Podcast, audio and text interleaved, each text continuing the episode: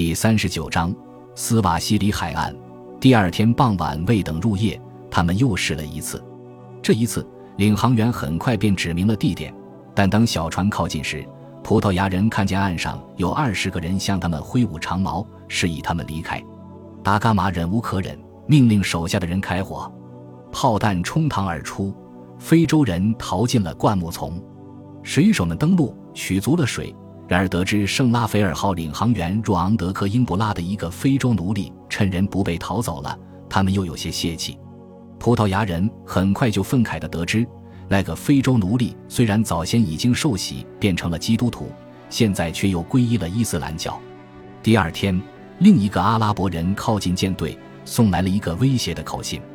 他冷笑着说：“如果外乡人需要水，可以自己去找。”但会不会遇上什么东西让他们畏缩不前，就不得而知了。总船长终于忍无可忍，他的礼物遭到冷遇，领航员溜了一个。如今来访者又一个接一个的戏耍他，他被当成傻瓜一样，因此决定给穆斯林一个教训，免得继续丢脸。他给苏丹捎去口信，要求其交回奴隶和领航员，且很快就得到了回复。苏丹盛怒。水池旁的人在欢欣鼓舞中就被基督徒杀死了。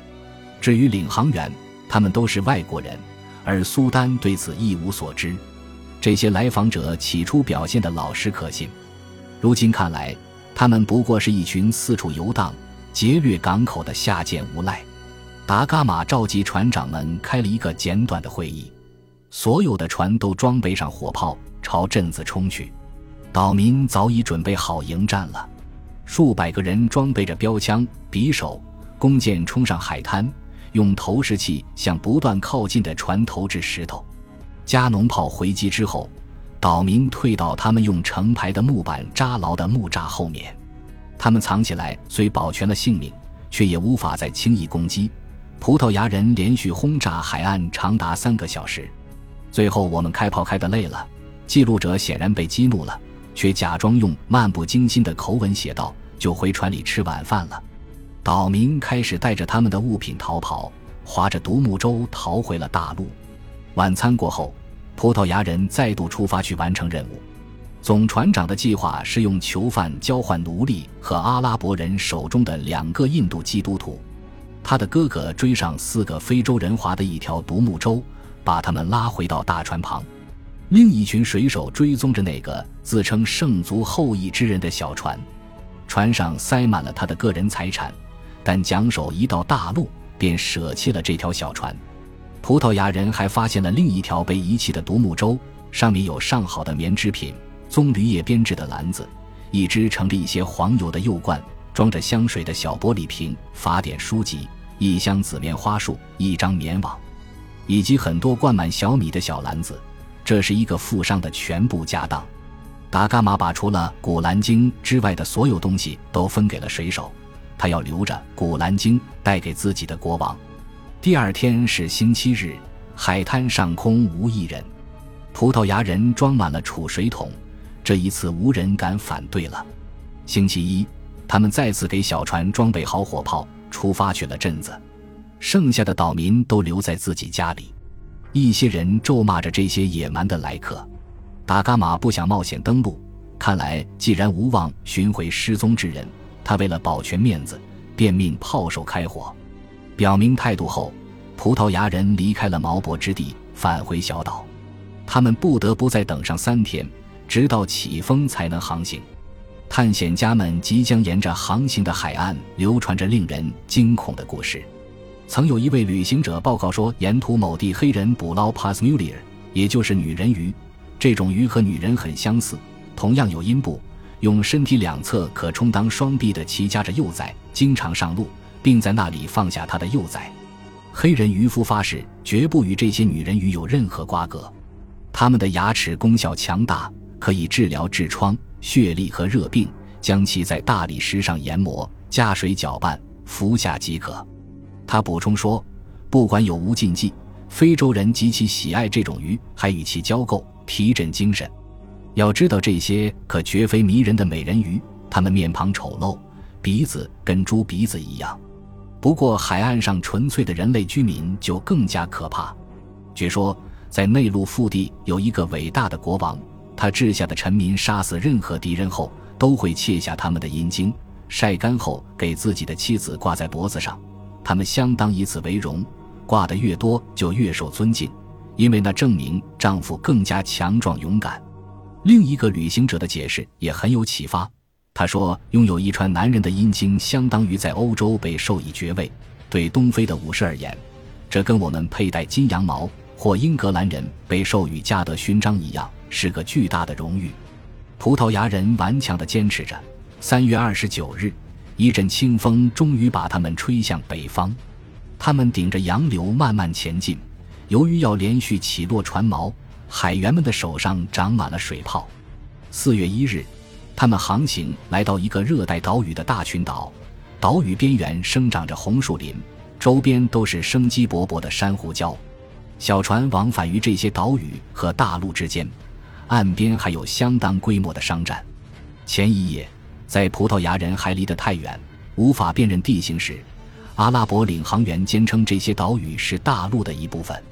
到这时，达伽马确信人人都在不怀好心地对付他，因而命人把领航员狠狠鞭打了一顿。为纪念这件事，葡萄牙人将第一个岛屿命名为鞭打岛。达伽马决定继续前进。三天后，他们来到另一个群岛。这一次，两位穆斯林领航员都认出了这个地方。他们宣称。舰队在三里格之前刚刚经过了一个基督徒居住的岛屿，总船长坚信两个领航员故意让他错过了一个友善的港口。船队整日都在设法到达那个港口，但一路顶着强烈的逆风，结果证明他们因祸得福。根据事后的了解，这简直就是上帝创造的奇迹，因为基尔瓦岛是沿海最强大的统治者的老家，统治者可不是个基督徒。失望的领航员不但不把葡萄牙人引离此地，还企图把他们带进陷阱。当领航员们清楚地看到他们已经没有回头路可走，便又出了新招。他们说，前面再航行四天，就会见到一个名叫蒙巴萨的大城，那里也住着强大的基督徒。时间已晚，但风势正猛，舰队取道向北。夜幕降临时，岗哨看到前方有一个大岛。莫桑比克领航员声称，那是另一个既有基督徒也有穆斯林城镇的地方。达伽马毫不理会，继续前进。船队顺风前行，速度很快。后来，圣拉斐尔号突然撞上浅滩，搁浅了。时值破晓前两个小时，舰队距离陆地还有几英里远。船员们朝着身后的其他两条船喊破了喉咙，因为他们在黑暗中很有可能撞上前船。圣加布里埃尔号和贝里奥号及时停了下来，放下了小船。黎明时分，潮水退去，圣拉斐尔号搁浅在一片浅滩上。远处海岸上是一片雄伟的高山，山脚下有一个聚居点。当地人看到商机，纷纷滑向受损的船只，很快便卖出一批橘子。水手们认为这种水果比家乡的好多了。达伽马用惯常的小玩意儿犒赏了他们。其中两人留在了船上。现在，圣拉斐尔号已经放下了所有的船锚，各条船上的人们费力地把每一个船锚举到前面的船头处，远离浅滩，然后喊甲板上的同伴放出锚链。晚些时候涨潮之时，缆绳绷紧，大船才漂浮起来。船员们倍感欣慰，发出一片欢呼声。舰队终于抵达蒙巴萨，时间是四月七日。星期六，前方在大陆环抱之下，有一个林木茂密的岛屿。谗岩高处面朝大海的地方，坐落着一个城墙高耸的大城。前面的浅滩处有一座灯塔，在差不多与水面齐平的地方，有一个守卫着沙洲的城堡。岛北侧的海港就在眼前，葡萄牙人可以看见那里停泊着大量船只，他们个个彩旗招展，像是在举行什么庆典。